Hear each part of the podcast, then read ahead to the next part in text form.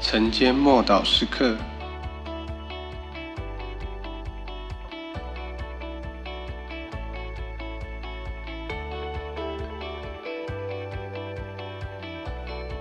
小沙姆尔，沙姆尔记上三章一节，童子沙姆尔在以利面前侍奉耶和华。当那些日子，耶和华的言语稀少，不常有。末世，沙漠从出生就蒙神的呼召，长大后这个呼召也成为实际的侍奉。他在一地底下服侍，但一地已经远离神了。他的儿子也作恶。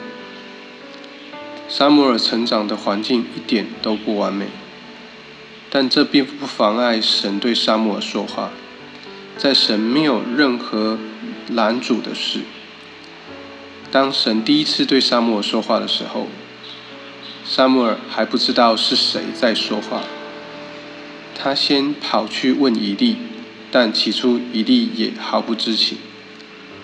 后来以利终于明白是神在呼唤沙摩尔，于是他教沙摩尔回答：“请说，仆人静听。”这位逐渐被世界所同化、活在失败中的祭司，只给沙摩尔一个简单的建议，就使沙摩尔进入了先知的侍奉。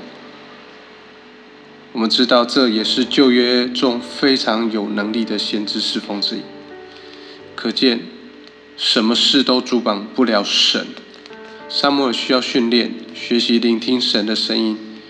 他需要一段时间才能够学会分辨，才能够预备好聆听并传达神所说的话，但终究实践。你也是一样，神的灵会训练你的敏感度，使你听得越来越清楚，使你学会分辨什么是真正出于神的话语。沙摩尔逐渐长大，对预言也越来越熟练。一致发出的预言没有一句不应验，全以色列都晓得他是耶和华的先知。起初他听不出神对他说话，但到他侍奉的高峰时，他所发出的每一句预言都是从天上来，每一句话都应验了。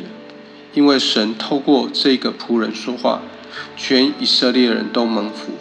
沙摩尔在神的学校。